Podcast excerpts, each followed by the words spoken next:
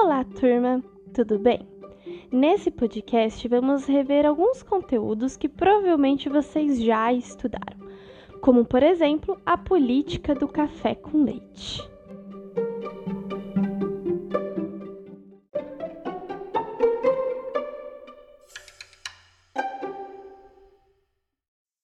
Vamos lá então. Para a gente conseguir entender é, sobre a Revolução de 1930 e a chegada de Getúlio Vargas no poder, primeiro a gente tem que estar tá entendendo o que estava acontecendo nesse período no Brasil, na história brasileira, né? O estilo de política que era muito característica que estava ocorrendo. É, isso vai, se, vai justificar depois essa chegada do Getúlio Vargas. Então, esse podcast é mais para vocês conseguirem entender esse contexto geral, ok? Então, vamos lá. Primeira coisa, a gente está falando de um período que aqui no Brasil ele pode ter muitos nomes. Ele pode ser chamado de Primeira República, ele pode ser chamado de República Velha e ele também pode ser chamada de República Oligárquica. Primeira coisa, República, vocês já sabem o que é, né? É quando a gente tem um governo que, através das eleições, né, é, a gente tem o um governante. A gente está até hoje uma república presidencialista. E aqui nesse período tinha acabado de acontecer, de começar a república. A república ela começa lá em 89. Então ela tinha começado há pouco tempo. Até então, de, os primeiros governos que ocorreram na república é, eles foram muito instáveis, porque acabou tendo muita concorrência política. Isso na época eles não achavam tão bom. Então, é, vai se fazer então, né? Eles vão criar uma aliança entre as oligarquias estaduais. O que são oligarquias? Oligarquias são pequenos grupos de pessoas pertencentes ao mesmo partido ou classe que estão no poder. Sempre essas oligarquias costumam ser pessoas ricas. Um, então é como se o poder fosse feito apenas por um grupo seleto, pequeno, de pessoas com muito dinheiro. A população comum, normal, não tinha esse poder todo. E aí eles começam a fazer então essas alianças entre esses grupos de pessoas muito poderosas dos estados. E isso vai começar a mudar os rumos da nossa política, né? Então, primeiro a gente tinha uma questão que eles chamavam de política dos governadores. O que seria isso? Começou a ter o controle do governo por essas oligarquias, por esses pequenos grupos de pessoas com muito dinheiro. É, essa política dos governadores, ela foi feita por Campos Salles, que foi o segundo presidente civil, então um presidente que não era militar da nossa república. Como funcionava essa política dos governadores? Era como um sistema de alianças entre o governo federal, né, o país, e os governos estaduais, os estados, que esses estados sempre foram é, controlados por essas oligarquias locais, né?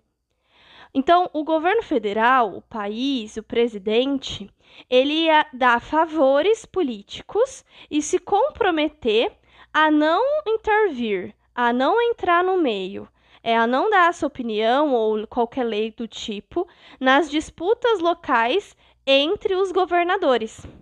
Então, assim, eu deixo assumir o governador que for, eu não vou me meter na política do Estado, porém, é, o que ele queria em troca, né? Porém, eu faço tudo isso, mas vocês vão ter que eleger deputados e senadores que apoiem o presidente da República. Então, o que acontece? É uma via de mão dupla. Eu não vou interferir na sua política do Estado. Você pode fazer o que você quiser no seu Estado, mas você tem que colocar lá dentro deputados e senadores que vão a favor do meu presidente. Porque a gente tá numa, numa república. Uma república é o quê? Não é o, o presidente fazer o que ele bem entender. Não tem deputados, não tem senadores, não tem congresso que vai, é, que vai votar se aquela lei é boa ou não. Isso não existe até os dias de hoje. Então, só que se ele tiver muita gente naquele congresso que seja contra o presidente, vai muita gente votar não. E aí ele não vai conseguir colocar as leis que ele quer. Então era uma via de mão dupla. Pode fazer o que você quiser no, meu esta no seu estado, porém, coloca gente que seja a favor de mim e que não vai vetar minhas leis. Essa era a política dos governadores. É, a, as eleições naquela época elas eram diretas, então é, eram eleições que a população votava mesmo. Porém, elas eram abertas, não existia o silêncio ao voto, é, não existia essa questão, né? E também elas eram muito fraudulentas. Eles fraudavam muito fácil essas eleições, sempre em favor de é, favorecer aquele, aquele presidente específico, né? E aí, então, a gente entendendo essa política das oligarquias, a gente começa a ver um pouquinho sobre a política do café com leite. É o que acontece. Os cargos políticos federais mais importantes, que eram qual? O do presidente da República e o de ministro da Fazenda, eles eram dominados pelas oligarquias de São Paulo e de Minas Gerais. Oligarquias, como a gente já falou, pequenos grupos de pessoas com muito poder, né? Só um adendo para vocês antes de realmente entrar na política do café com leite. Essas oligarquias, muitas vezes, elas eram de coronéis, tá? Nessa época, vai ter muito coronelismo, que a gente chama. Vocês já assistiram alguma novela? Novela costuma retratar muito isso. Daqueles coronéis que são, que é, principalmente aqui no interior do estado de São Paulo, e também em Minas, mas principalmente em São Paulo. Aqueles coronéis que são donos de fazendas gigantescas e ele tem os seus capatazes e ele manda nos seus capatazes. Não sei se vocês já viram algum tipo de novela assim. A, a Globo tem algumas que retratam isso. É, e esses são os coronéis. Essa é a oligarquia. Na época, o que é, principalmente em São Paulo, o que era mais valioso? O café. O café era a coisa mais importante que dava mais dinheiro para o Brasil. E São Paulo era o maior produtor de café. As pessoas mais ricas daqui, consequentemente, eram pessoas que tinham fazendas de café gigantesca, os coronéis. A importância desses coronéis é tão grande que eles são tão poderosos com tanto dinheiro que eles mandavam, inclusive, na cidade inteira. O coronel muitas vezes ele mandava até mesmo na polícia daquela cidade, na delegacia e nas leis, tudo, tudo. O coronel mandava em tudo. E isso não era diferente em relação aos votos. Então, os coronéis, muitas vezes, eles obrigavam, e aí também é um meio de uma fraude, eles obrigavam os seus empregados e a própria população da cidade a votar em quem fosse favorecer ele, quem ele quisesse. Então, quem favorecesse as pessoas mais ricas, certo? E como que ele obrigava? Ele podia obrigar oferecendo emprego ou falando que ia mandar embora, porque realmente muita gente trabalhava para ele. Ele podia obrigar oferecendo comida, essas, esse tipo de coisa também, ou por meio da força mesmo. É, eles tinham vários capatazes, que eram pessoas bem sertanejos que trabalhavam para ele e costumavam usar um pouco do uso da força, assim, ele também podia coibir essas pessoas a votarem nele, né? Hoje em dia a gente sabe que isso é proibido, correto?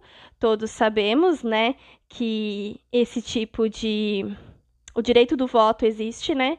É, que não pode ter a compra do voto, mas naquele, naquela época existia muito. Isso aqui eles chamam de voto de cabresto. Eu vou deixar para vocês uma charge é, embaixo desse podcast. Esse voto de cabresto faz referência, não sei se vocês sabem, cabresto é aquela peça de couro que é colocada na, no, no pescoço, na cabeça de animais, tipo o cavalo, assim, para controlar ele. Então, onde você pega as rédeas do cavalo, tem o cabresto, né? É, que aí você controla para direita ou para esquerda. E é como se ele tivesse, então, com, com uma peça na tua cabeça e o coronel te controlando para onde ele quiser, entendeu? Mas, enfim, é importante vocês entenderem, então, por que, que essas oligarquias tinham tanto poder. Essas oligarquias eram principalmente esses grandes produtores de café aí. Mas, voltando então, vamos falar sobre a política do café com leite, né? Então, quem era os cargos políticos mais importantes, que era o da presidente da República e do Ministério da Fazenda, eles eram dominados pelas oligarquias de São Paulo e de Minas Gerais, tá? Esses eram os estados mais ricos do país inteiro nessa época. E aí também começa essa política de favorecimento de interesses, né? É, e aí começa a política do café com leite. Por que esse nome? Política do café com leite, primeiramente, né? Porque o São Paulo é, os, dois, os dois estados mais ricos eram São Paulo e Minas, certo? São Paulo era do mais rico por conta do café, era o maior produtor de café, e Minas era o maior produtor de leite. Por isso, política do café com leite, tá? É, qual que era a intenção dessa política, né? O que, que acontecia nessa política? O que seria isso, né? É, era uma política era mostrava muito essa hegemonia desses mineiros e desses paulistas. Então, eles iam se alternar na cadeira presidencial, vamos dizer assim, né? Então, um, um ano é, ia ser eleito um, um candidato à presidência de São Paulo. Aí em Minas, ela, é, os estados de Minas e alguns outros estados também importantes, eles não iam colocar ninguém de oposição, eles iam apoiar o candidato de São Paulo. E aí, provavelmente, na maioria das vezes, o candidato de São Paulo ganhava. Só que no outro ano, quem iria ganhar, né, quem iria se eleger, era um candidato de Minas. Então, Minas ia colocar lá o seu candidato. São Paulo não ia colocar outro. Ele ia apoiar o de Minas. E aí, Minas se elegia. E assim, consecutivamente, cada hora um. Então, a gente vai ter, durante alguns anos na nossa república, no nosso país, é, um ano candidato de São Paulo, um ano candidato de Minas. Um ano candidato de São Paulo, um ano candidato de Minas. Isso vai se alternando. É, mas Amanda, e os outros? Os outros estados ficavam quietos? De início, eles não se rebelaram, porque São Paulo e Minas eram estados muito grandes, eram estados muito importantes. Então, de início, eles vão ficar quietos, não vão ligar para isso. É, depois de um tempo, eles vão acabar ficando insatisfeitos. E aí também vai ser uma das, um dos motivos de termos a Revolução de 1930. Mas é muito interessante vocês entenderem isso. É, eu vou até deixar para vocês outra charge. Esse período tem muitas charges. De uma gangorra. É, de um lado tem um candidato de São Paulo, do outro de Minas, entendeu? Para mostrar que era realmente cada hora um nesse poder. Alguns historiadores, hoje em dia, chegam a afirmar que não existiu política do café com leite, é, que não existiu uma política que seja falada assim tão explicitamente, que a gente não pode negar a hegemonia desses dois estados e que realmente a maioria dos eleitores eram desses estados, mas que não pode se afirmar é, que houve 100% certeza desse tipo de política. Então, mas é, uma, é um dos temas que a gente sempre estuda para compreender um pouco mais sobre a insatisfação que estava tendo é, em relação aos eleitores e aos governos também, né, aos estados, e que ocasionou a Revolução de 1930. Então, sobre o contexto político do governo, era esse. Espero que vocês tenham entendido. No próximo podcast, vou falar um pouquinho mais sobre o tenentismo. É isso e até mais.